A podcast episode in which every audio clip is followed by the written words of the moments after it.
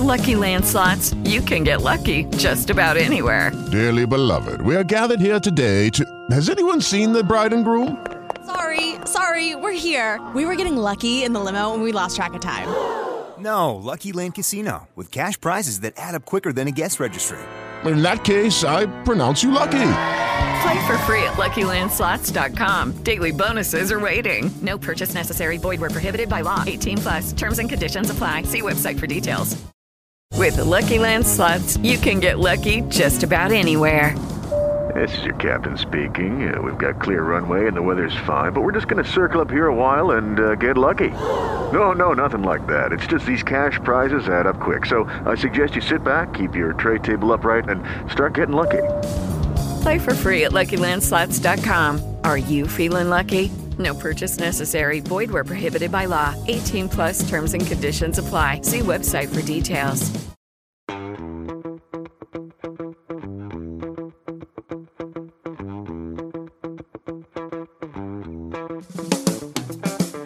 El tiempo del brunch. Un encuentro semanal en medio del desencuentro general. Con Olga Elena Fernández, Mauricio Reina y Vlado. Muchachos, mi querida Olga Elena, mi querido Mauricio, ¿cómo los recibe hoy el tiempo, el día, el trabajo para llegar a este nuevo episodio del Tiempo del Brunch? ¿Cómo les fue esta semana? ¿Qué tal pasaron, Olga Elena? Pues a mí me fue muy bien porque encontré unas colombinas de chocolate, Triunfo creo que sí. Claro, Triunfo. Que yo me la pasaba comiendo toda mi infancia y yo decía, pero yo no sé por qué estoy gorda si yo no hago nada, solo me como 42 colombinas de chocolate y ahora las volví a encontrar. ¡Qué triunfo! Ítalo. Ítalo. Y Ay, triunfo, sí, perdón. triunfo. Pero es que, pero es que, Bueno. Mira, triunfo. pero es que son Ítalo, pero y Triunfo y la marca Ítalo no. No, no, No es lo son mismo. distintos, Nada que. Son distintos. Entonces pásame una Ítalo, me la como Entonces, toma, para, mira, en honor a Ítalo. ¿Cómo hace una Ital? Ok, aquí voy. Bueno, Hay una cosa interesante. Hola, buenas. sí, días, Mauricio, buenas tardes, sí, ¿qué tal? noches. Sobre estos dulces, tanto el Bonfrit como, como estas eh, colombinas que también son de Ítalo. Y es que hoy a mí me parecen mucho más dulces de lo que me parecían Ah, claro. cuando era niño. Lo que no sé si significa que ha cambiado mi gusto o que lo he ampliado. Es decir, que hay algo fisiológico que dice esto es muy dulce o que uno ha comido cosas más sutiles y, y más suaves después, entonces ya esto le parece muy dulce. y hay otra cosa, que también le habrán alterado la fórmula.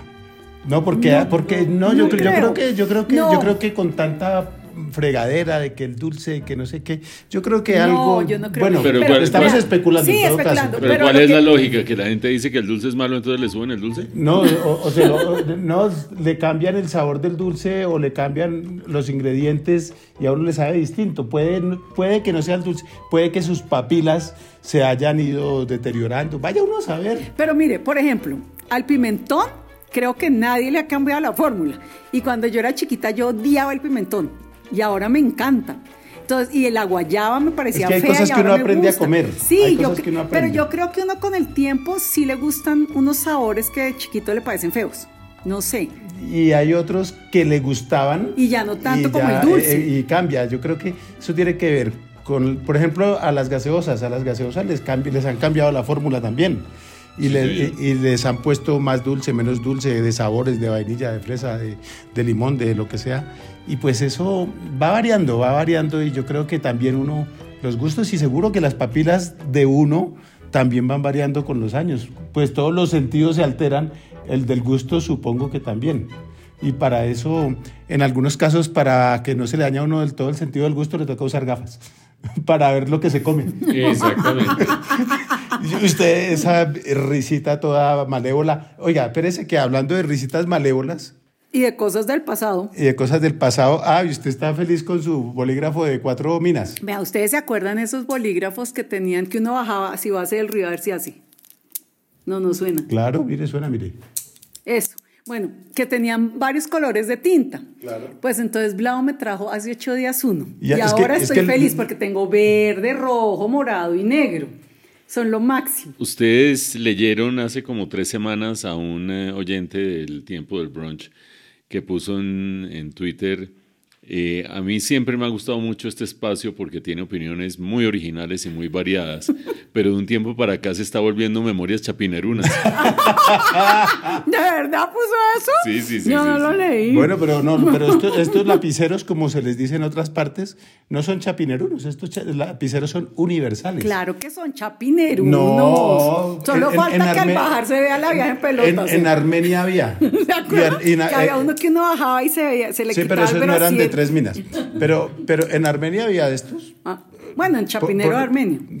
Sobre todo el chapinero. Bueno, oigan, hablando de, de, de memoria chapinerunas, Ajá. esta sí es para que nuestro corresponsal de El Tiempo del Brunch se, eh, se regocije y diga otra vez con sus memorias chapinerunas, caray.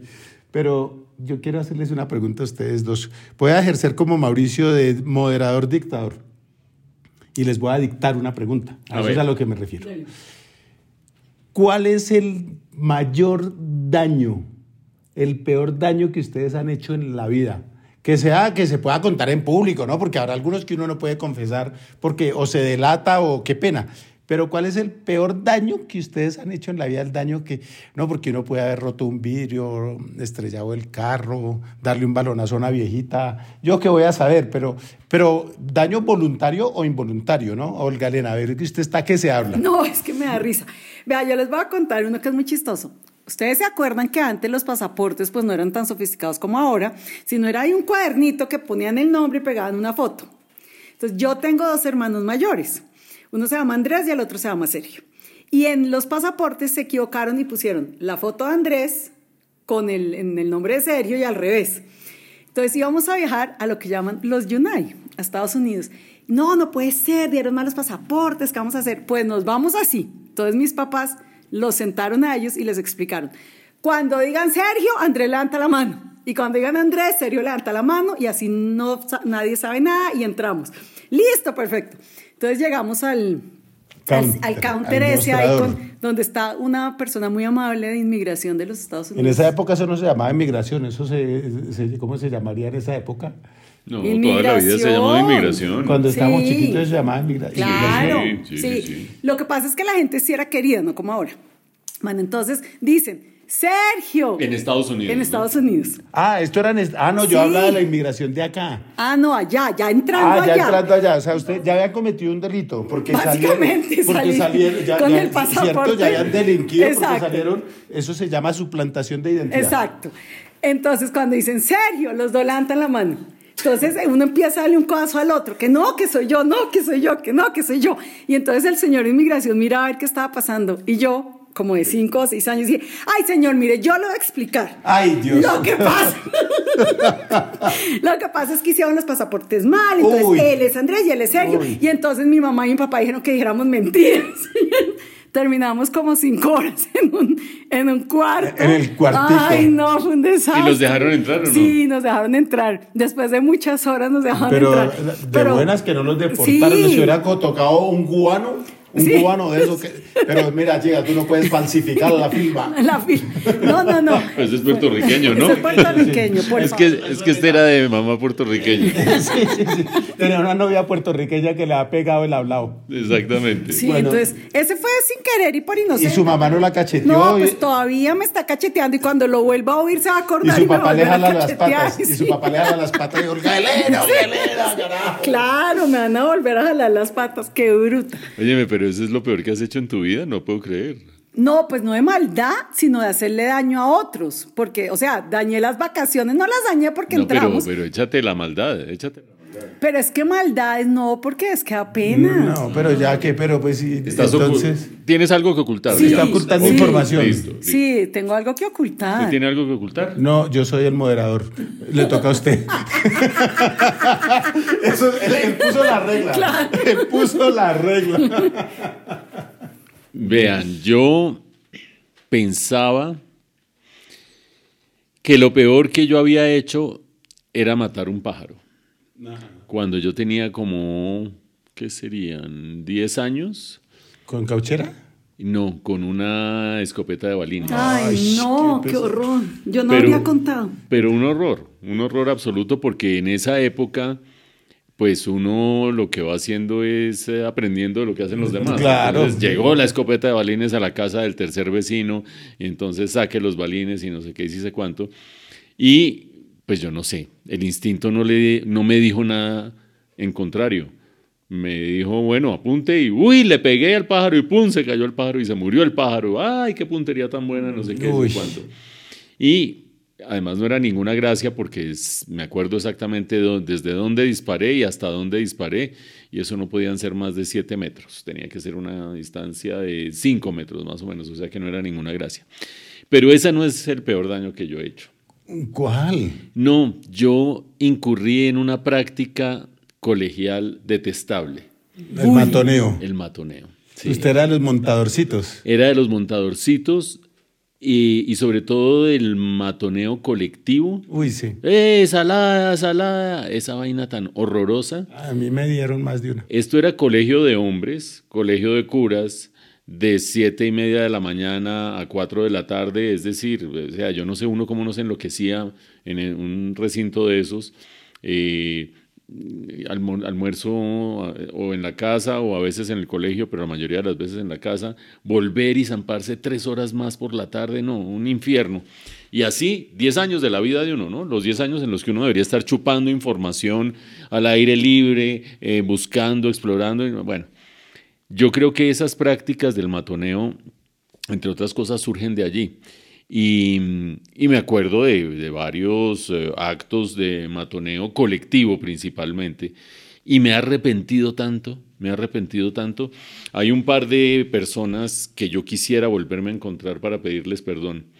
Eh, porque creo que eso es un infierno, o sea, nada fue dramático pues de hacer una cosa muy maluca, pero basta con que una práctica de estas se dé cotidianamente durante dos meses como para que la vida de alguien quede bastante marcada. Entonces yo pues quiero pedir disculpas en abstracto porque no voy a acabar de matonear a alguien, un hombre No, es que me hizo acordar de algo para que vean cómo lo puede afectar a uno eso. Nosotros, nosotras, era un colegio mixto. Entonces nosotras, las niñas que íbamos en falda, nos poníamos shorts para que no se nos vean los calzones. Si saltábamos, que al final era lo mismo, igual se le daban uno los calzones o los shorts, pero lo que había ahí debajo de la falda. Claro, y las piernas se veían, pero bueno, el cuento es que yo me ponía shorts como todas. Entonces algún día salté y la falda me quedó levantada y se me vieron los shorts que eran verdes. Y un chino ahí empezó a gritar, oiga, Elena se pone calzones verdes. Y yo, no, no, no son calzones, le juro que son shorts. No, que son calzones. Y yo me pongo a pensar hoy, semejante imbecilidad, a mí me traumatizó. Yo duré como un año diciendo que le juro que yo uso calzones blancos, que mis calzones no son verdes, que le juro. Y yo decía, hoy en día pienso, qué estupidez, pero miren el daño que le pueden hacer a uno. Pues mire. Quedaste marcada. Sí, no me van a dar calzones verdes. ¿Edad? edad? Era como por ahí primero primaria. Uy, chiquitica todavía. Porque todo esto que yo les digo sucedía en el bachillerato. Entre sí, como entre segundo y cuarto de bachillerato más o menos, que es una edad detestable. pues mire, yo, yo tengo que decir, ahora que usted dice eso, les voy a también a contar el daño, pero ahora que usted dice eso, yo era el más chiquito del salón, en edad y en tamaño. No, yo no, yo, este lempo de hombre ahora, este armario que ustedes ven, era un chifonier, era una mesita de noche cuando estaba en el colegio. Usted era un verdadero bladito. Era bladito, era bladito y blandito. No, no, mentira, no era blandito porque aguanté, a mí me matoneaban horrible porque yo no hacía deporte, entonces me decían que era marica, me decían que era un flojo, eh, vaya ya con las niñas, vaya no sé qué, tal cosa. Y entonces gracias a que yo no tenía físico para pelear con nadie. Además, yo nunca he peleado, nunca, jamás en la vida yo me he dado trompadas con nadie. Gracias a que yo no podía pelear, entonces, ¿sabe qué, yo qué hacía? Los dibujaba y los ridiculizaban los dibujos.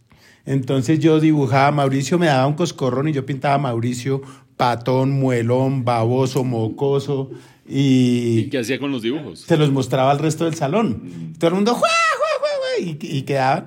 Y eso me ayudó muchísimo en mi carrera sin saberlo, porque era mi manera de defenderme. Y no, yo no jugaba nada, Yo cuando jugaba fútbol me- se burlaban de mí. Era, era, yo, yo sufrí mucho matoneo y yo la verdad no creo que eso, obviamente pues no es bueno, ¿no? Pero es que yo creo que hoy en día el, matoneo, hay dos cosas. Por un lado hay mucha sensibilidad y por otro lado se ha disparado el matoneo, ¿no? Porque hay unas cosas que se dicen y dicen que eso ya es matoneo. Matoneo el que le hacían a uno, de verdad. Y la ensalada, la ensalada, eso de que todo el mundo lo, lo coja uno darle palmadas en la cabeza, así porque, ajá, y uno sin poderse defender, eso era, era feo. Pero estuve leyendo esta semana un informe, un informe muy interesante de las miradas. Y contaban en ese informe, un- entrevistaban a un profesor de la Universidad de Barcelona, David Bueno, me acuerdo que se llama el doctor, contaba que, búsquenlo, google, googleenlo porque es muy interesante. Este señor contaba que, por ejemplo, a los niños, a los que los papás lo matonean con la mirada, los niños que crecen en ambientes en los cuales les dan la comida, la educación, el techo, son niños de familias convencionales, pero los miran mal porque no les gustan, porque les caen gordos, por cualquier razón. Esos niños inconscientemente sufren distorsiones cerebrales y neuronales. Y después les cuesta trabajo integrarse a grupos porque se van a sentir rechazados. Porque la mirada, les, ellos con la mirada que les lanzan en su propia casa, se dan cuenta de que son rechazados en su primer grupo. Y uno siempre busca la aprobación de grupo. ¿No? Por eso es que usted hacía, se juntaba con sus amigotes a cascarles a los otros porque es la, la, la, la tendencia de la manada, ¿no? De hacer lo mismo y si yo no hago lo mismo entonces me matonean a mí, entonces yo prefiero ser de los que matonean. Y esos niños que crecen con la mirada, imagínense, solo la mirada.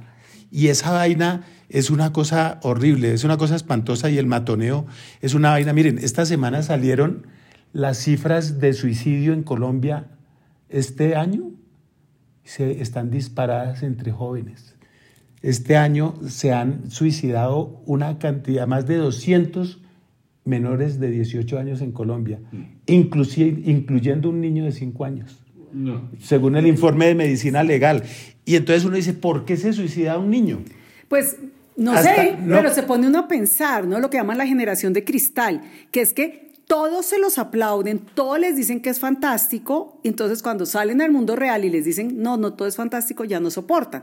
El ejemplo que yo oía una vez de una psicóloga decía, cuando nosotros éramos chiquitos, decía, pinte esto y no se salga. Entonces uno se salía y le ponían cero, porque se salió.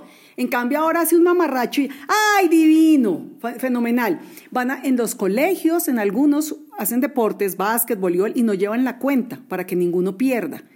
Entonces les enseñan que todo es divino, que todo es perfecto, que nadie pierde. Salen a la vida real y uno en la vida real pierde todos los días. O sea, uno gana una vez cada cinco años y el resto pierde. Entonces no sé si eso que llaman la generación de cristal es por eso, se rompen por cualquier Pero, cosa. pero yo creo que también hay, hay otro montón de cosas, porque el matoneo es una de las razones por las cuales los niños se deprimen, se aburren, lloran, etcétera, etcétera, tienen mal rendimiento académico y esas cosas. Y además, no sabemos también hasta qué punto la pandemia. Todavía los estragos de la pandemia se están viendo y se van a ver por mucho tiempo. La pandemia rompió un montón de, de por decirlo así, no será el término, pero de armonías en la sociedad que yo creo que todavía no hemos dimensionado, Mauricio. Mm. No, hay una cosa buena de esto que está usted eh, trayendo a cuento, y es que en medio de la generalización del problema del matoneo, el lado bueno es que ha sido detectado, ha sido, eh, digamos que descrito, se Diagnosticado. pero no solo diagnosticado, sino que- que como eh, tipificado.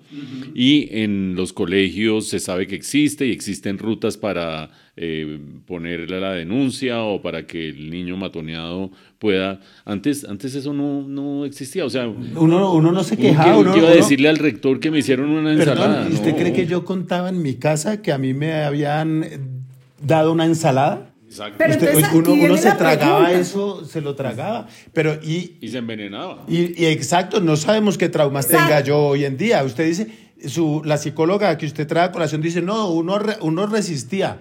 Vaya que uno resistía, pero no sabemos con qué taras eh, eh, creció. Exacto, Entonces, y seguramente es estamos que- llenos de taras, pero por lo menos no nos suicidamos. Como... No, no sabemos. La- en Colombia los suicidios Como que no sabemos. Yo, están disparados.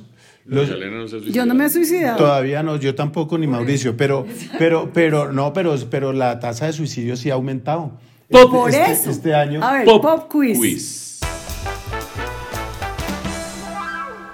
¿A alguno se le ha pasado así sea remotamente por la cabeza la idea de suicidarse alguna vez en la historia? Sí. ¿Bajo qué circunstancias y cómo salió adelante? No, yo. O atrás, porque uno no sabe No, qué en, en, en, en, algunos momentos, no, yo, no como que, como una decisión en potencia o No como estar encaramado en el butaco. no como estar allá en el, en el, agarrado de la baranda del puente, pero, pero eh, eh, pensando yo decía, ¿qué pasará si uno se suicida? Mm. ¿Qué pasará si me mato yo mismo? ¿No? Eso, sí, eso. Y es una cosa, es una cosa, y uno decía, no, entonces uno ahí mismo, obviamente, y pues, obviamente, no es que yo lo considerara, pero yo diría, ¿qué pasaría si yo me matara, si yo me suicidara? Entonces, ¿qué piensa uno en su gente querida, en sus seres queridos? Y en, su- en sus hermanos, en sus padres, en sus familiares, y ya más grande en los hijos, no sé qué, pero, pero no que haya contemplado la posibilidad, no. Olga Elena. No, yo nunca, nunca, nunca, nunca en la vida he pensado en suicidarme. Creo que soy demasiado cobarde para eso. Digamos que no he tenido un momento en mi vida que yo he estado en depresión o triste como para No, pero es que no ha sido por eso, pero, por yo no lo he pensado pero- en momentos de ¿no? depresión, sino en que simplemente digo, porque uno lee, además es que esto es una vaina, tenaz el tema del suicidio, porque cuando hay noticias de suicidio tienden A darse más casos Sí, de suicidio. Sí, es una cosa rarísima. sí. Pero Pero, pero, yo nunca lo he pensado en momentos de depresión ni nada, sino que simplemente leo una noticia de alguien que se suicidó y digo, uy, ¿cómo será que uno se suicide? Pues yo nunca he pensado en suicidarme. Lo que sí he pensado, porque en un caso más o menos cercano, la persona se pegó un balazo y entonces la pobre mamá encontró la sangre y todo. Y yo decía, ay, no, no, yo creo que hasta para suicidarse hay que tener un poquito de esencia. Zampese 42 pastillas y quédese dormido, pues no deje el charco de sangre para que la mamá lo encuentre. Hay un libro. Bueno, Pero les, ¿y les usted, voy a y- y contestar. usted- y usted? No, pero sí ha habido épocas en que yo al dormir, al irme a dormir, pienso, si mañana yo no me despierto, no, no importa. Yo también lo he pensado. No importa. Que yo, Yo- no sé si es un estado malo o bueno, yo- porque también es una cosa como de plenitud, yo, ¿no? yo No, antes de ser papá, antes de ser papá, lo pensé muchas veces y yo decía, ¿y si me muero mañana? Y yo digo, no, todavía no me puedo morir porque yo quiero primero hacer esto y aquello y lo uno y lo otro. Pero después de que fui papá, ya no me quiero morir, porque yo quiero ver que mi hija Ah, pero- tenga más logros, tenga más cosas, tenga más y más, ¿no? Porque entonces uno primero, no, que termine el colegio, no, que termine la universidad, no, que termine tal cosa, no, cómo le dan su trabajo, no, que se case, no, no, entonces... Pero en cuanto a lo que decía Olga Elena, hay un libro que se llama The Final Exit. La que en español lo está buscando acá. salida. El último recurso se llama en Ah, español. Y explica cómo suicidarse sin fracasar en el intento, porque fracasar en un intento de suicidio es ser una cosa brutal desde todo punto de vista, quedar uno lesionado, eh, quedar Bueno, discapacitado. en- No, y así, The no- y- y así no- Mauricio, y así no quede. Imagínese usted hacer todo el show, entre comillas, porque eso no es ningún show, pero hacer todo el intento y llegue el- y lo encuentren a uno en un charco de sangre Por y eso. no es mortal. Por y no eso. es mortal. No, por pero eso. Pero de- les doy la fecha solamente porque yo pedí ese libro para entender un poco mejor el cuento. Y eso lo pedí por Amazon cuando arrancó Amazon y empezó a ver como comercio por internet. No hace sino 25 Eso debió años. ser hace 25 años más o menos, o a 20 años le calculo yo. Sí. 98. Por- en el apartamento del edificio Rosado, ¿se acuerdan? Sí, claro. En ese 1998 debió ser Sí. más o menos la fecha de Olga Elena. No, es que me acordé que hace, no sé, como 20 años, también un día salió las estadísticas que estaba disparado el suicidio en adolescentes.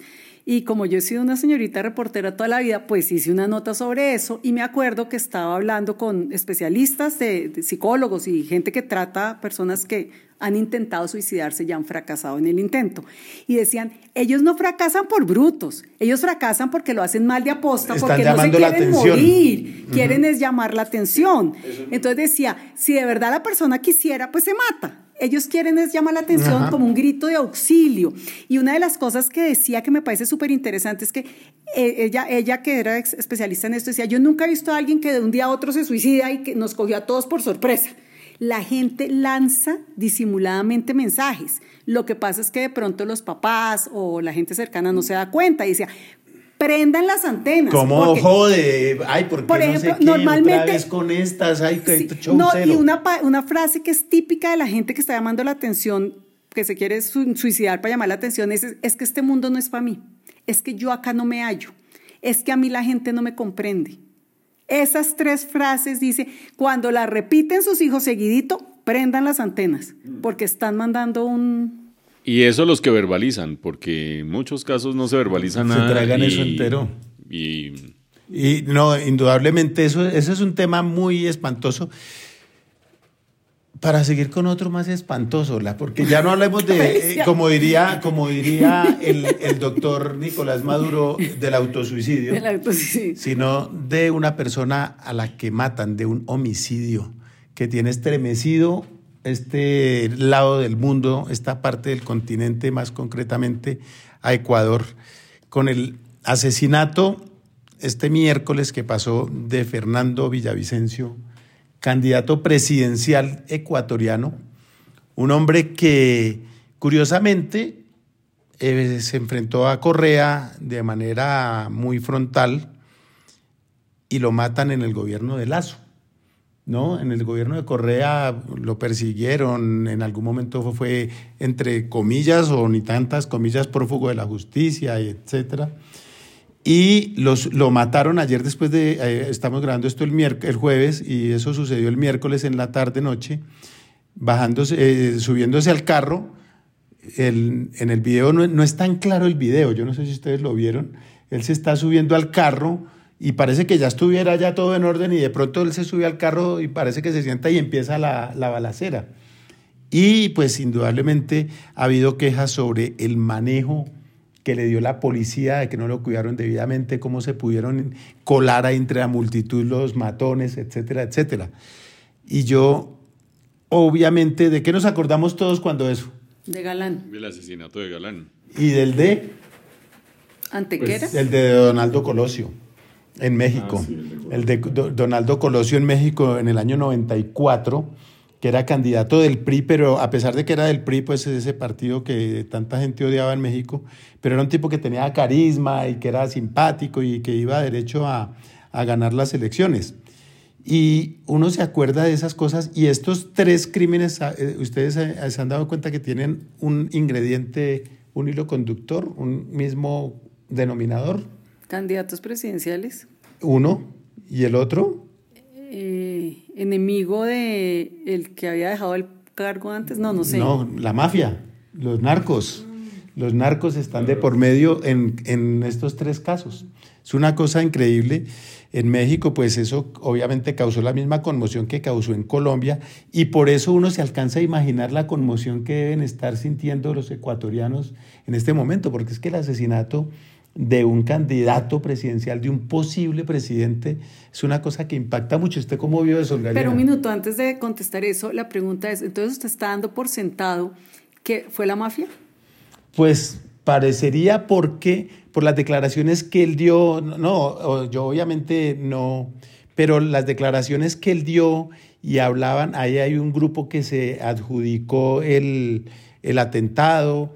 Obviamente esto falta, pues si todavía no sabemos en Colombia quién mató a Gaitán, otro candidato para variar, ¿no? Imagínense lo que se va a demorar esto en Ecuador y ya, de hecho, eh, los, eh, uno de los autores materiales también fue ultimado, también murió, y esas cosas uno no sabe cómo se manejan, pero, Pero eso es un minuto, cimbronazo Yo para la hago la democracia pregunta a los dos.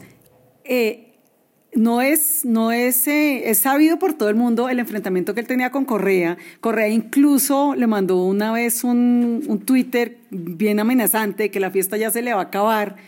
¿Ustedes no ven aquí involucrado a Correa? No creo, yo no, no pensaría, yo pues no, yo, yo no soy, a mí, eh, yo, yo en Twitter siempre que me refiero a Correa hablo del sátrapa porque es lo que era también, eh, que también cambió la constitución para que tratar de eternizarse en el poder, etcétera, etcétera, y que puede volver al poder ahora el 20 de agosto por interpuesta persona. Pero, pero no creo, no creo que eh, llegue hasta, hasta allá. Todo parecería, según lo primero, lo inicial, es que eh, era gente relacionada. Es que, miren, en, en Ecuador un alto funcionario del gobierno colombiano me lo dijo a mí en febrero, que tuve una reunión, eh, me decía, mire, Ecuador está tomado por la mafia. Hay zonas de Ecuador donde gobierna el cartel de Sinaloa en alianza con narcos locales de Ecuador y narcos colombianos. Como acá. Exacto, pero es que Ecuador era un, era un oasis. Mm. Ecuador yo vivía allá y Ecuador era un país tranquilísimo donde uno podía de verdad, como se dice aquí, salir y dejar la, casa, la puerta de la casa abierta y no pasaba nada. Y pasa lo que pasa, Mauricio, usted, ¿usted no cree que eso es un tan ganazo muy fuerte para la democracia de este país y para nosotros, para la región? Yo sí creo, pues primero reiteremos que no sabemos exactamente qué pasó y que por lo tanto pues no pretendemos fungir de jueces ni de investigadores ni nada parecido. Pero también recordemos lo que decía usted, todavía no se sabe quién mató a Gaitán, entonces en algún momento hay que hacer eh, especulaciones, en algún momento hay que hacer reflexiones, no esperar pues eternamente que la... Capturaron a seis colombianos, ¿no? Exacto, entonces vámonos por los indicios y los indicios dan una captura de colombianos que habrían estado involucrados y parece ser bastante fidedigna la certeza sobre ese, sobre ese, bastante grande la certeza sobre esa vinculación. En segundo lugar, eh, Villavicencio había dicho varias veces que vengan y me busquen, que aquí los espero, porque había prometido que si llegaba a ser presidente se iba a ir contra los narcos y con nombre propio de narcotraficante propio, es decir, casi que un, un desafío un poco infantil incluso, ¿no? uno, no, hace eso. Sobre todo si no tiene camioneta blindada y un cuerpo de seguridad más o menos garantizado, sino, como dice usted, dejando la puerta abierta para salir a pasear y a eh, confrontar narcotraficantes, difícil. Pero tercero, la situación de Ecuador en cuanto a las cárceles, en cuanto al control del territorio, sí se ha deteriorado muchísimo en los últimos años y en gran medida por cuenta del narcotráfico. Ahora, Pregunta usted, Vlado, cuál es el si esto es un cimbronazo para Colombia. Yo no lo dudo. Hay que tener en cuenta que el narcotráfico es un crimen transnacional, por lo tanto no estamos hablando de, ay, pobres los ecuatorianos con los narcos ecuatorianos o con la mafia ecuatoriana. Estamos hablando de una mafia regional con incidencia regional las fronteras para, esto son, para estos efectos son casi que accidentales. El negocio está en el suroccidente del país, está en Ecuador, está en el nororiente del país y en toda la región los narcos están envalentonados en contra de cualquiera que desde las instituciones trate de oponérseles y trate de cerrarles los caminos. Por eso, entre otras cosas, siguen expandiéndose a tasas tan aceleradas. A mí me parece que es un llamado de atención muy grande para Colombia, porque en Colombia en este momento están agarrando una ventaja monumental. Doy dos cifras. La primera de ellas, la manera como ha caído la confrontación de la fuerza pública con grupos al margen de la ley. Eso abarca tanto guerrilla dedicada al narcotráfico como narcotráfico dedicado al narcotráfico. Es que guerrilla como guerrilla ya no hay en Colombia, no nos digamos mentiras. La guerrilla original, que era la que buscaba derrocar al gobierno para tomar las riendas del Estado, aquí ya no existe. Aquí la guerrilla es una organización delincuencial dedicada al narcotráfico que hace 50 años tenían unas banderas sociales que ya no existen. La silla vacía que hace un gran periodismo y yo no me canso de ni de consultarlos ni de elogiarlos. Hizo un ejercicio muy interesante. Agarró los principales indicadores de seguridad entre agosto del año pasado y junio de este año, comparados que es el periodo en el cual Gustavo Petro ya es presidente, comparados con el mismo periodo agosto del 21 a junio del 22, para distintos indicadores. Los enfrentamientos de la fuerza pública con grupos criminales cayeron 40%. Eso es parte de ese repliegue al que se ha visto abocada la fuerza pública por acción o por omisión de altos mandos del ministro de Defensa o del mismo Gustavo Petro o de los ceses al fuego bilaterales. Eso quiere decir que el negocio está funcionando, fluyendo, andando. Agreguemos a eso el que los eh, eh, hechos de erradicación forzosa eh, de parte del gobierno también se han reducido monumentalmente y han llevado a que incluso en los primeros meses de este año no se erradicara prácticamente ninguna hectárea en el país. Entonces nosotros estamos vistos desde esta lente de plácemes con los narcotraficantes, porque la política pública les está permitiendo expandirse y les está permitiendo consolidarse cuando alguien levante la mano y diga, hey, ¿qué es esto? Estamos en manos de los delincuentes, cosa que ya está pasando evidentemente, oigan al gobernador del Meta, oigan al gobernador de Antioquia, oigan a la gente sensata, pues estos tipos van a eh, irse en contra de las instituciones como se están yendo. Pero, pero volvamos a Ecuador, ¿usted cómo, cómo, cómo ve la cosa por Ecuador? Pues yo creo que en Colombia hay asesinos profesionales. Pues no había unos eh, mercenarios colombianos peleando en no sé dónde, lugar inverosímil del mundo. En, Ucrania. Bueno. En Ucrania. Y, los de Haití, ¿qué tal? Y los de Haití. Y los de Haití, que, que una periodista, no voy a decir el nombre para que no digan que es que yo les tiro rayo a nadie, pero una periodista de un medio colombiano que se fue a Haití y en caliente los exoneró y dijo que los estaban acusando injustamente. ¿Usted se acuerda? Me acuerdo, sí me ¿Usted se acuerda, Olga Elena? No. Bueno, después le cuento de, dónde era, pero usted, usted cómo, usted cómo ve el, impacto en pero, Pero, solo, solo para, para no dejarle la pregunta en el aire. Usted me dice, pero volvamos a Ecuador. No, es que yo creo que este es un fenómeno transnacional en su calidad de delito regional mm, mandado por los carteles de México y con tentáculos en toda la región. Por lo tanto, el comportamiento de allá es asimilable al de acá. Por lo tanto, cuando el día de hoy, 24 horas de su, 18 horas después de ese asesinato, la gente decía, me acuerda de la época de Galán, a mí me acuerda de la época de Galán, pero me aterra hoy porque hoy basta con que un próximo candidato presidencial o candidatos regionales que lleguen a las alcaldías empiecen a cerrarles espacios a los narcotraficantes para que veamos de qué tamaño es la amenaza hoy en día. Olga Elena, perdón que me atravesé. No, muy bien. Yo estaba viendo o pensando lo que Mauricio decía, que no somos jueces, que nos falta toda la información para poder saber qué pasó y que posiblemente nunca sepamos, pero por lo que veo ustedes dos apuntan más hacia el narcotráfico. Yo en cambio, no, yo me pongo a pensar, a ver, ¿quién se beneficia de la muerte del señor Villavicencio? Sí, claro, los narcos, pero resulta que él no estaba de segundo en las encuestas como han dicho algunos medios. Él estaba de cuarto, posiblemente no iba a pasar. Depende de la encuesta, cada encuesta hay una pero solo, pero, en general él no estaba de segundo. No, pero, pero venía muy bien. Sí, pero venía subiendo y entonces y en cambio, ¿quién sí está que va a pasar a segunda vuelta sí o sí? ¿No? La candidata de de Correa. Y es que a mí me parece que Correa no es prófugo de la justicia porque sí, o sea, es que él tiene un montón de investigaciones, él tiene un montón de cosas atrás como chanchullos, narcotráfico, de Brecht, eh, hasta incluso hubo uno de, ¿cómo se dice esto? De cuando usan los recursos del Estado para... Prevaricato, desfalco. No, crimen de Estado, porque usó los recursos del Estado para mandar secuestrar a un asambleísta, de hecho aquí en Colombia.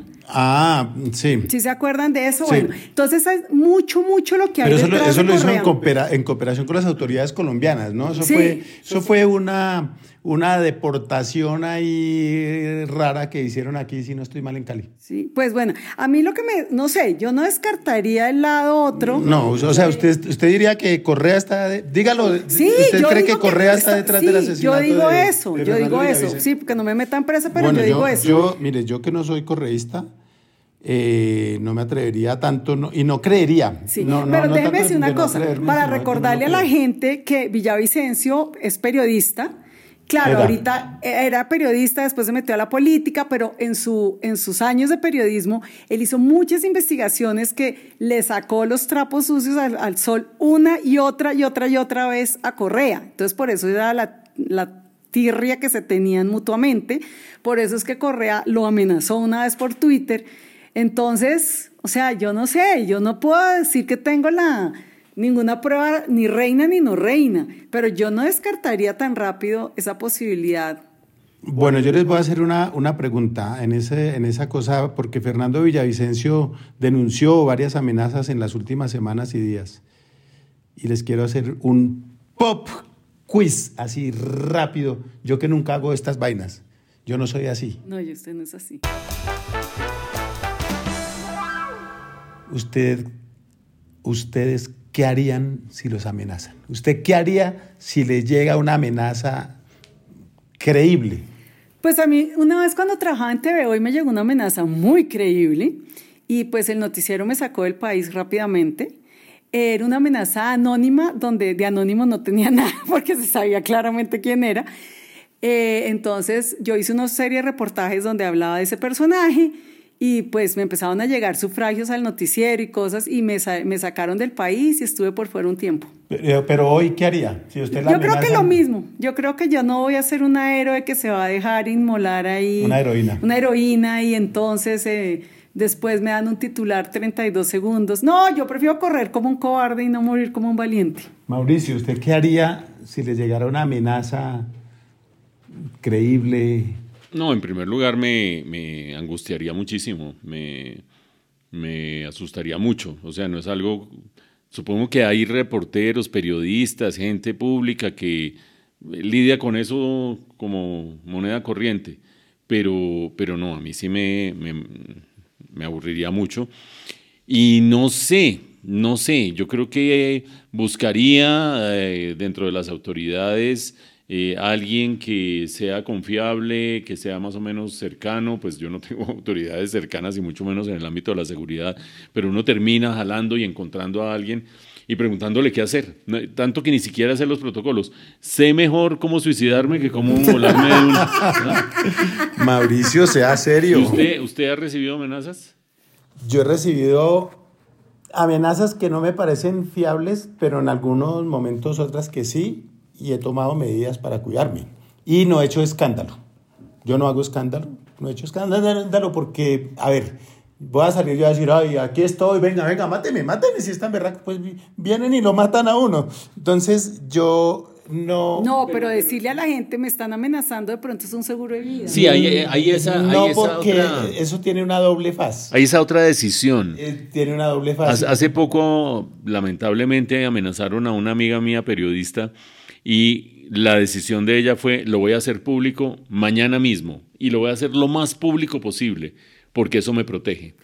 Em, pues mire, lo que pasa es que eso tiene una doble, un, una doble, un doble efecto, ¿no? Un doble efecto. Y es, por un lado, que sí, yo, yo puedo decir, no, es que estaba amenazado y estoy amenazado y entonces anuncio para que la gente sepa y entonces todo el mundo dice hay que cuidar hablado, estamos con blados, no sé qué blado. Pero por otro lado puede resultar cualquier espontáneo y lo mata uno y dice, ah, pero como él estaba amenazado, entonces el vecino, eh, no, puede que llegar a pescar en río revuelto. Mm. Entonces, esa es una cosa. Y además, yo no sé si ustedes se han fijado en una cosa, y es que en muchísimos casos, en muchos casos, ustedes habrán visto que cuando matan a alguien, entrevistan a los familiares, a los amigos y, les preguntan, ¿él tenía alguna amenaza? Y dicen, no. Él no tenía amenazas, él no tenía enemigos, él era todo un, el mundo lo quería. Un, exacto, todo el mundo lo quería, él era un gran trabajador, un buen padre de familia, un gran profesional. Y entonces, es que en Colombia una amenaza no siempre es fiable, hay que decirlo, y una amenaza no se le niega a cualquiera. No, no se le niega a nadie. Entonces, yo no sé. Yo, yo sí me cuido, es decir, si veo que la, a mí en, en algún momento muy puntual me hicieron eh, unas amenazas hartas y eso, se tomaron las medidas que tocaba tomar, entre otras tener un esquema de seguridad, que eso es lo más horrible que hay, andar con dos personas ahí detrás de uno en el restaurante, en el almacén, en el parque, entonces, eso es horroroso. Y eh, al cabo de un tiempo ya los despaché y les dije muchísimas gracias, aquí no pasó nada, yo creo que el peligro ya pasó. Entonces, pero yo creo que, además porque hay gente que de verdad sí necesita un esquema de seguridad. En Colombia hay un montón de pantalleros que tienen esquemas de seguridad que no necesitan. Sí, que no los devuelven para hacer mercado, para sacar a pasear a la mascota, etcétera, etcétera. Y eso sí, no, yo creo que eso, ah, esa, esa vaina conmigo no es el tema de andar escotado, pero yo primero no salgo a desafiar al que me amenaza, a decirle, ah, pues máteme si está berraco, venga pues. No, yo pero no le tengo miedo. dejo una carta diciendo que si algo me pasa fue fulanito de tal. Puede que deje la carta, pero, o que yo se los diga a, los, más, cercanos. les diga a ustedes, les diga a mi familia, a, a mm. mis familiares. pero salir en medios y en redes a decir, a mí nadie me calla, yo no me dejo intimidar, yo no nací, eh, cuando yo nací el miedo no se lo habían inventado y esas vainas, yo en eso no, a eso no le jalaría. Pop quiz para, si les parece, rematar esta, esta sección, si les parece. No, pero nos parece autorizado. Con el fenómeno que se está generando alrededor de los ceses al fuego, y es que los grupos al margen de la ley se fortalecen regionalmente, porque no hay fuerza pública que se les oponga y siguen delinquiendo y van expandiéndose y tal. Y con tres años más de, por lo menos, de gobierno de Gustavo Petro por delante, ¿ustedes qué tan lejos creen que estemos de una confrontación mucho más frontal y mucho más brutal con el narcotráfico o un sometimiento al narcotráfico en Colombia? Mauricio, pero es que mire, eh, eso, aunque suene como un pop-up quiz, no se puede responder así con un sí o no.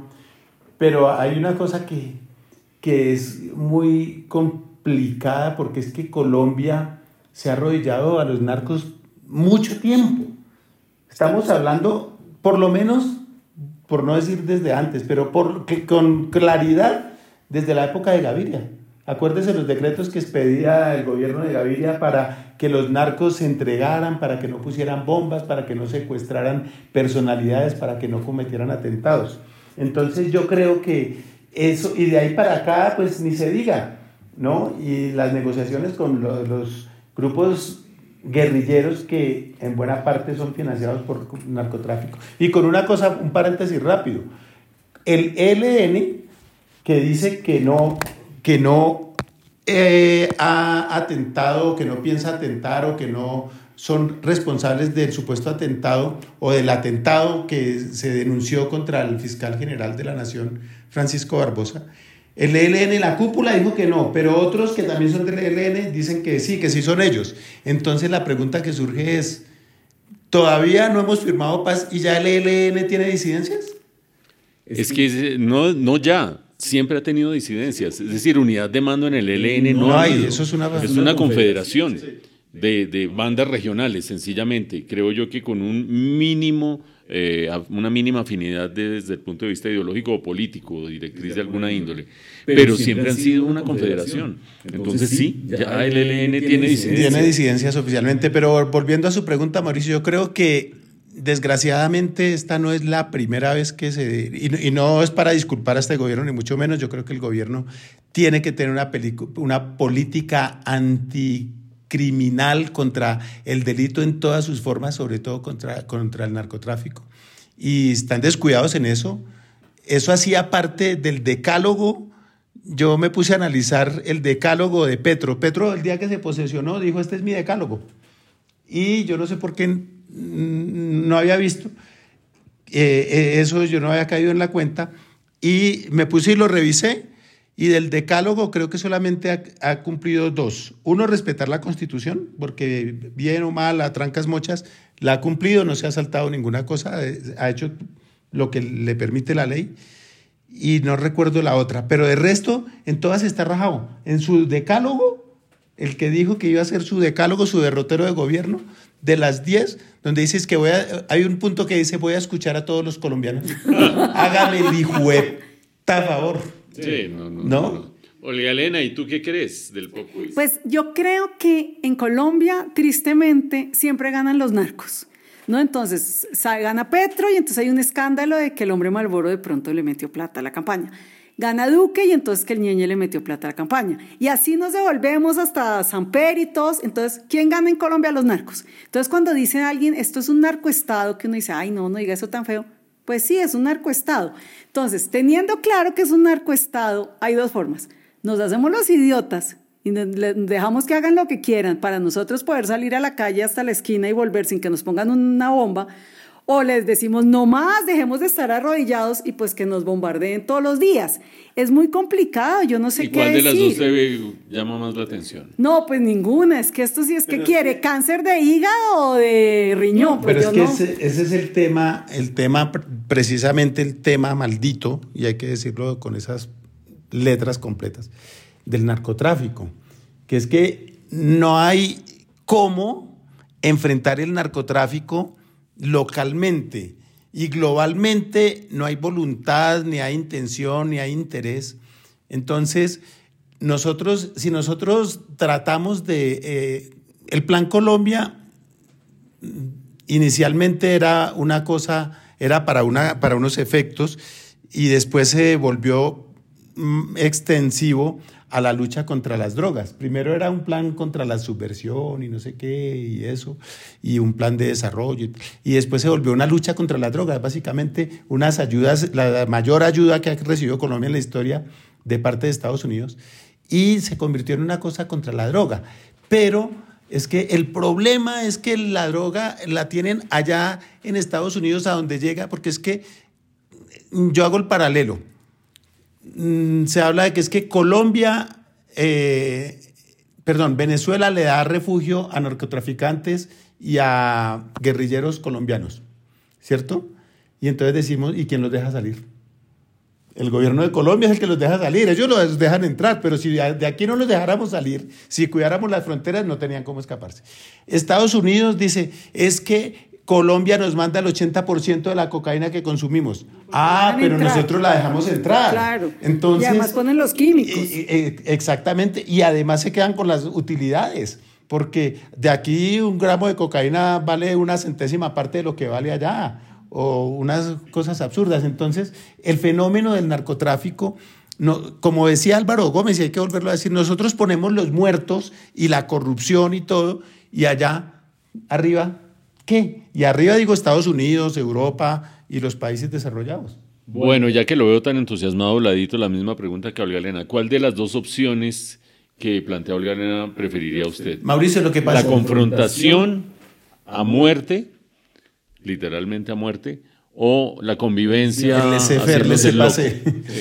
Pues Mauricio, obviamente que uno pensaría, uno que es cumplidor de la ley, uno creería que lo que hay que hacer es confrontarlas directamente, abiertamente, frontalmente. Pero desgraciadamente eso es como arar en el desierto, es como chapalear y chapalear, nadar y nadar y nadar y nadar y nadar, y le van corriendo a uno la playa, ¿no? Es una cosa, porque sí, la cantidad de recursos que nos gastamos, si en Estados Unidos nos hubiera, eh, mejor dicho, si hubiéramos podido invertir en infraestructura, en educación, en comida, lo que nos gastamos en armamento, ¿cuánto vale un, helicóptero, un Black Hawk, Mauricio? No, no tengo ni idea. ¿Como qué? ¿100 millones de dólares? Más que mis colombinas de chocolate. Un poquito más, una gotica más. Por cada helicóptero de esos, con cuántas escuelas se pueden hacer, cuántos hospitales se pueden dotar. Entonces usted prefiere el SF. No, no, no, no, por eso no, pues usted no me está oyendo, Mauricio. Yo qué, Olga Elena, ¿yo qué dije? Dijo que preferiría darle duro, pero que como no hay posibilidad de que ganemos, hagámonos los pendejos. No, yo no dije que nos hiciéramos los pendejos. Eso fue lo que no, entendí. no, no, no, no, lo dijo. no, no, no, no, yo, yo lo que dije es que la confrontación, pero es que es una decisión tan triste y tan lamentable que uno nada y nada y nada y el negocio sigue, ¿no? Y usted mata, da de baja, arresta, extradita a narcos y llegan otros y llegan otros. Ellos tienen una capacidad de renovar. De y, entonces, ¿no? Pues, eh, entonces hay que buscar una solución global que está lejos y de la que poco se habla, pero eh, esa es la solución.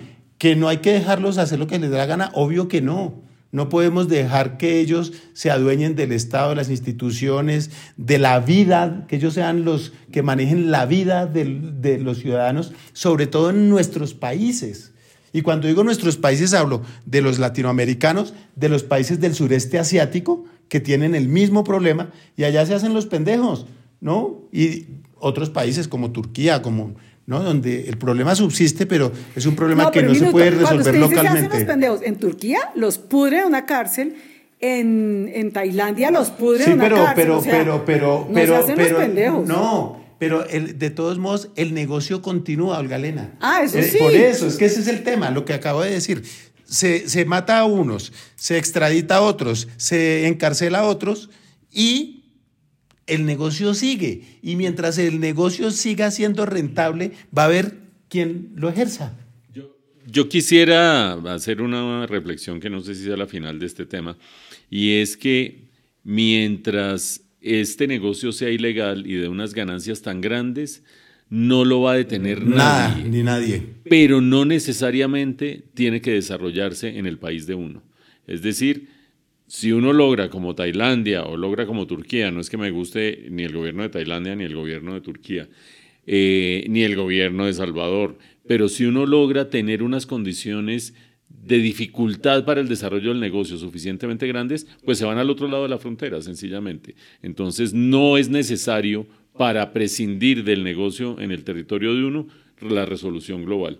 Pero bueno, es en todo caso tremendamente difícil y yo no sé si vamos a llegar a algún lado. Pues vámonos para otro lado. ¿Ustedes saben quién viene, quién va a venir a cantar en febrero del año entrante a Colombia?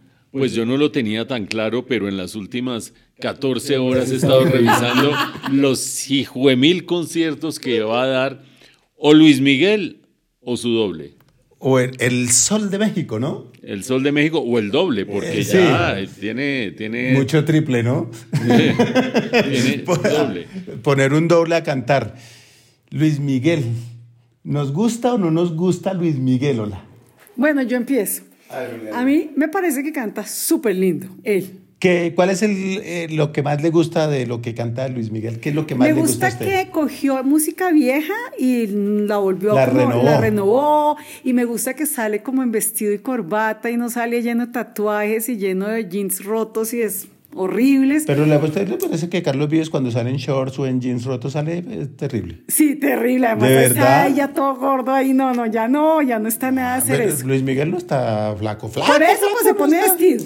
Pero bueno, déjeme decirle una cosa. Yo me vi, qué pena con la audiencia, todos los capítulos de la serie de Luis Miguel. Dicen que es buenísima. Porque yo decía, no puedo parar, es buenísima. Y le cogí un pesar a ese pobre tipo. Fue pucha, es que el papá era un desgraciado de proporciones bíblicas. Cómo abusó de él, cómo lo explotó, cómo lo ponía a trabajar, todo lo que hacía. Entonces ya uno empieza a entender que es que el pobre chino antes, o sea, antes no está, no se suicidó como en el tema anterior, ni todo el bullying que le hizo el papá, horrible. Entonces, bueno, le cogí cariño. Claro que también eso no quiere decir que le tenga tanto cariño como para que no me dé rabia cuando sale la noticia. Llegó a dar un concierto en no sé dónde y como estaba lloviendo no se quiso bajar. Y la gente pagando no sé cuánto. Hizo la de Petro, hizo la de Petro. No- no- no apareció, no apareció para la foto. Y la gente ahorrando todo el año para poder pagar la boleta y, la, y los deja metidos. Entonces, no sé, me da- por un lado me va a pesar, por el, porque de verdad fue una infancia infame, por el otro lado canta bien. Les voy a decir sobre el doble algo rapidísimo. Cuando yo vi por ahí las fotos de que empezó a dar conciertos, nadie había hablado de dobles todavía. Yo decía, este man está súper diferente, ¿no? Entonces una amiga mía que le encanta a Luis Miguel, no, es que es de admirar con lo gordo que está y ahora está fit y uno le debería aprender la disciplina y ta, ta. Le, pero ¿usted cree que es él? Claro, oígale la voz. Uno le pueden imitar el cuerpo, pero la voz no se la puede, no se la pueden imitar. Y me lo dice alguien que tiene buen oído. Hay un no programa yo. de televisión que demuestra que la voz sí se puede imitar. Exacto. No, y yo como tengo oído de tarro, pues le tengo que creer a la que canta bonito. Entonces, ah, bueno, si ella dice que es la misma voz, creámosle. Pero después vino el tatán. No, yo, alguien confesó, yo he cantado en conciertos donde él no ha querido cantar, o que de hecho él los empieza y el otro los termina, ¿no?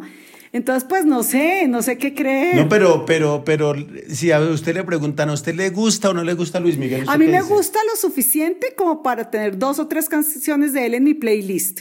No tanto como pagar, pagar un concierto. Eh, exacto, esa Pero es. yo le usted le tengo paga boleta. tres. no le paga no, boleta. yo no le pago boleta. ¿Y usted, Mauricio?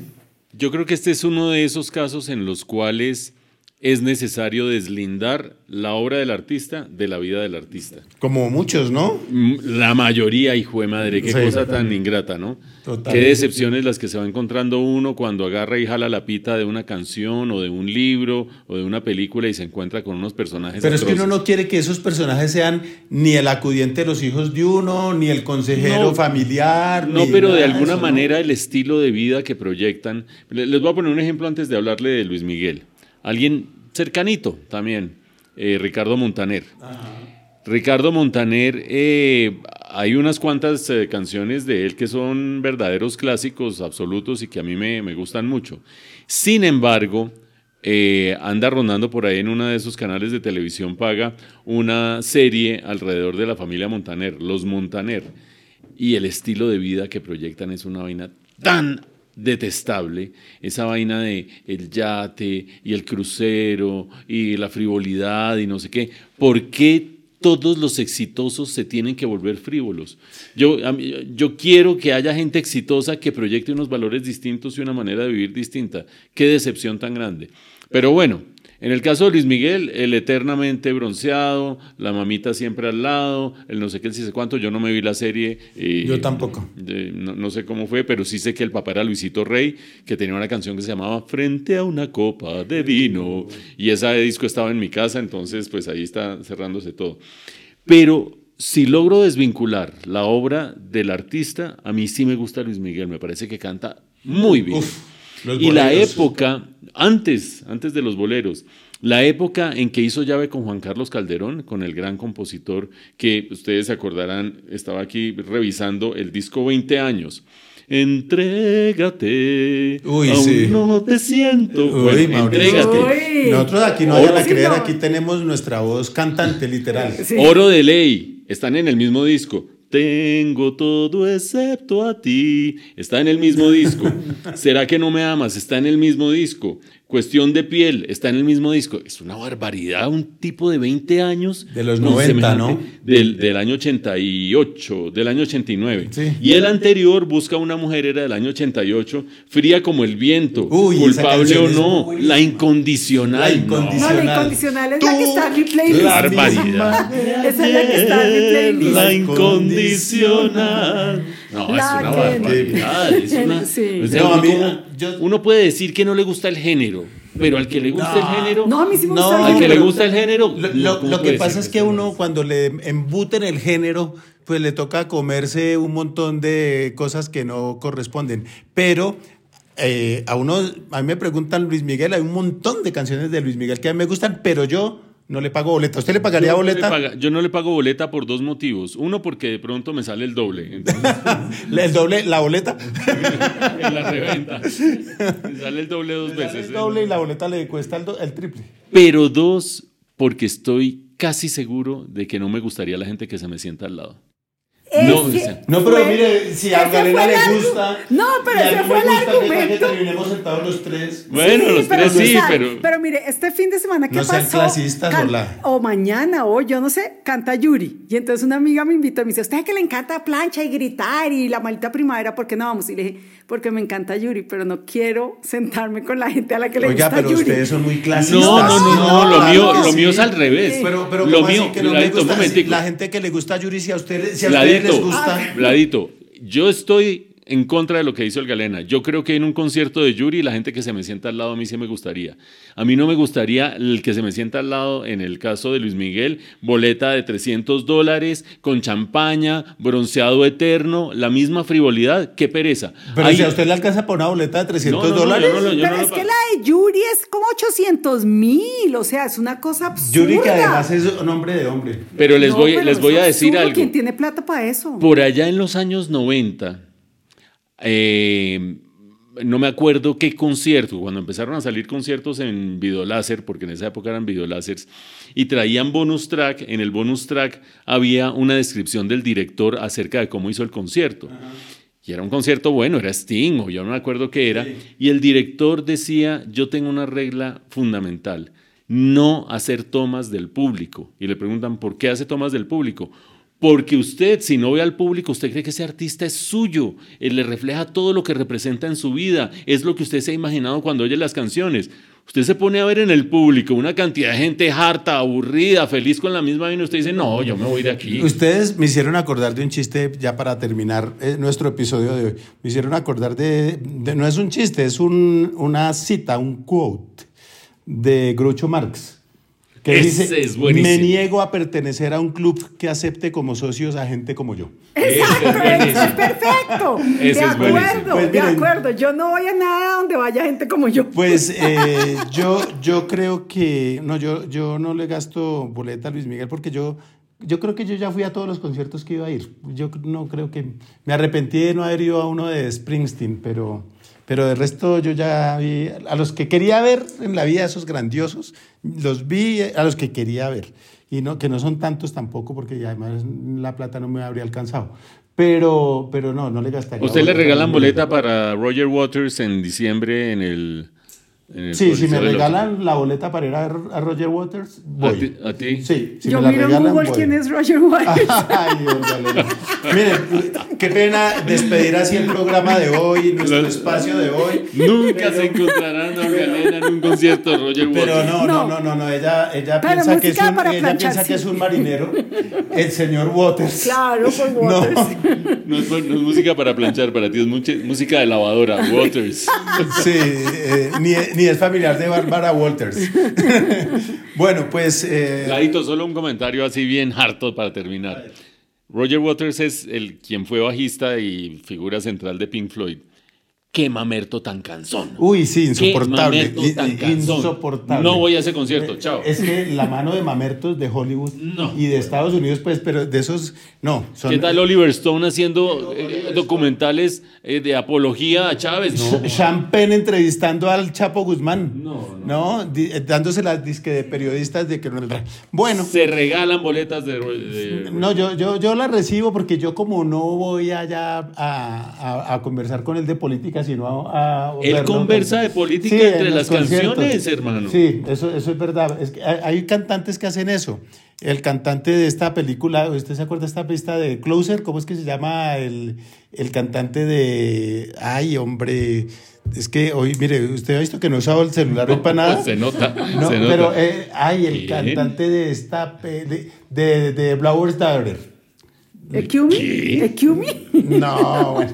Dentro de ocho días le traigo el dato completo porque ahora no me acuerdo. Pero fui a verlo. Pero tráigame el dato vi- completo de lo que acaba de decir también, porque... De, de Blower's Daughter, la hija de... Ah. Ah, Ah, no, ¿qué Doris. es? Eh, ¿cómo, ¿Cómo se llama? ¿Y qué es lo Eh, primero? el- el- ¿Blowers? Eh, busque, busque ahí Mauricio en su teléfono para no dejar a la gente aquí colgada. Pero mientras tanto tema. alargue. Pero mientras tanto, Alargue, no, alargue. el- Mientras tanto yo, fui a ver, yo fui a ver al tipo a un concierto y el tipo se ponía a echar chistes de doble sentido en el escenario. No, a- no. a- a- Ay, les voy a decir otra cosa que me saca la ahí, piedra de los entonces- conciertos. Que entonces yo cojo y mi platica y mis ahorros y voy y compro la boleta para ir a oír al cantante Pepito. Y cuando llego nunca oigo a Pepito, sino al que me toca al lado, porque esos que cantan más duro. Ah, no, pero es que eso sí- Claro, pero me da rabia porque entonces yo no, quiero no, oír no, a Pepito. No sea neural, Galena, porque cuando Por uno no va a un, cuando uno va a un concierto.